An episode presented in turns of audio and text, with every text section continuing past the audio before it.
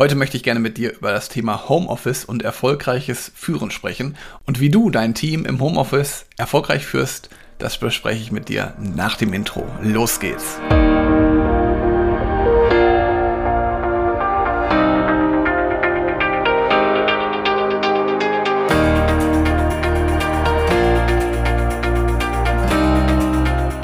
Es ist wieder soweit, eine neue Podcast-Episode. Herzlich willkommen in deinem Podcast für Führung, für mehr Erfolg, für moderne Führung. Schön, dass du hier bist. Ich bin Helge, Helge Schräder. Und hier möchte ich in dem Podcast mein Führungswissen mit dir teilen, sodass du direkt dein Team noch erfolgreicher machst und vor allen Dingen auch die nächste Karrierestufe erreichst. Und ich habe heute mir ein spannendes Thema ausgesucht, was ich auch wieder berichten möchte aus der Praxis, weil ich habe mitbekommen, diese Praxistransfere gefallen euch sehr gut. Ich habe da ganz viel positives Feedback zu bekommen, deswegen wird es davon jetzt auch deutlich mehr geben, dass ich mal aus dem Praxisalltag von mir als Coach berichte, was da so grundsätzlich möglich ist mit meinen Klienten. Und deswegen möchte ich mit dir heute auch mal über das Homeoffice sprechen, weil das Homeoffice gewinnt ja immer mehr an Bedeutung. Also ob es das Homeoffice ist oder das mobile Arbeiten. Und grundsätzlich ist es natürlich so, dass wenn du die Leute nicht direkt vor Ort hast, dass es für dich direkt als Chef auch viel herausfordernder ist. Zum einen natürlich den Kontakt zu den Leuten zu halten, aber gleichzeitig auch deinem Team die nötigen Freiräume zu gewähren. Und meine Klientin, die in dem Fall mir das Thema besprochen hatte, die sagte, so ein bisschen fühlt sich das manchmal so ein bisschen wie ein Tanz auf der Rasierklinge an. Das heißt also, einerseits möchte ich nicht die ganze Zeit nerven und wie ein Controletti wirken, aber gleichzeitig möchte ich auch meinem Team genügend Freiraum geben, dass sie sich frei entfalten können. Und für mich sind es vor allen Dingen drei Erfolgsfaktoren, die hier meiner Klientin geholfen haben. Und die möchte ich mit dir heute gerne teilen. Und wenn du noch weitere Erfolgsfaktoren hast, die sag, wo du sagen würdest, das hilft mir auch im Homeoffice, dann schick mir die gerne mal per Mail, dann würde ich die nämlich mit allen anderen auch teilen. Aber für mich sind es hier in dem Fall drei Erfolgsfaktoren gewesen, die wir zusammen umgesetzt haben. Zum ersten war es die klare Kommunikation. Das heißt also, wir haben eine regelmäßige und klare Feedbackschleife ins Team eingebaut mit dem Team gemeinsam zu sprechen, also in Form von Team-Meetings, aber auch gleichzeitig mit jedem Einzelnen zu sprechen.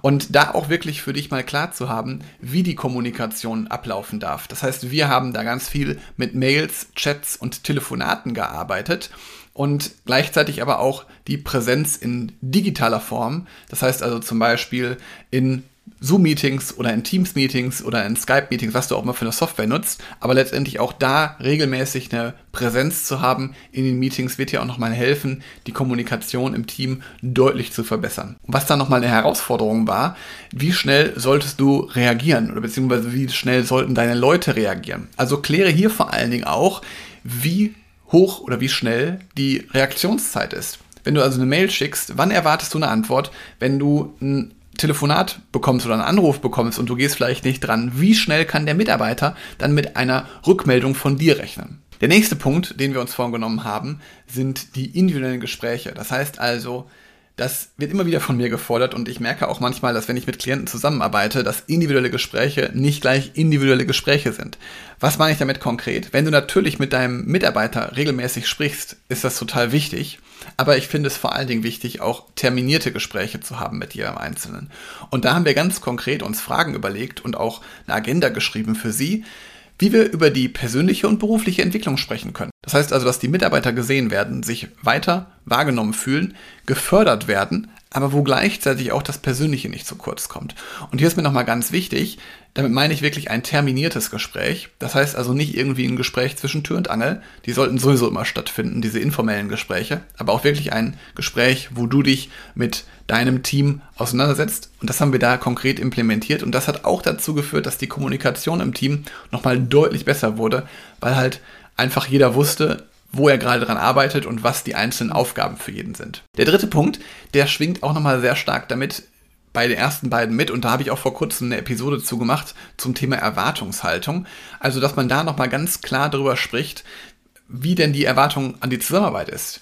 Und da haben wir also mal ganz konkret äh, in einem Workshop darüber gesprochen, wie wollt ihr als Team zusammenarbeiten? Welche Erwartungen hat denn der Chef an das Team oder beziehungsweise auch, welche Erwartungen hat denn dein eigener Chef, wenn du zum Beispiel jetzt kein Geschäftsführer, Unternehmer bist, sondern welche Erwartungen hat denn dein Chef, der dich führt, welche Erwartung hat der an dich? Und das sind schon viele Punkte, die da unklar waren und die wir einfach mal Klarheit reingebracht haben, dass man einfach mal klärt, was sind denn die Erwartungshaltungen jedes Einzelnen und wie können wir gemeinsam die Zusammenarbeit verbessern. Und da regelmäßig drüber zu sprechen, wird dir schon weiterhelfen, dass du im Homeoffice auch eine bessere Kommunikation, eine bessere Erwartungshaltung, eine bessere Kontrolle über dein Team hast. Und Kontrolle meine ich damit absolut positiv, weil Kontrolle gehört einfach auch zum Führungsjob dazu. Und ich glaube, letztendlich ist es sogar egal, wo dein Team arbeitet, egal wo es ist, ob es vor dir sitzt, neben dir sitzt oder letztendlich auch im Homeoffice. Du kannst überall ein engagiertes Team haben.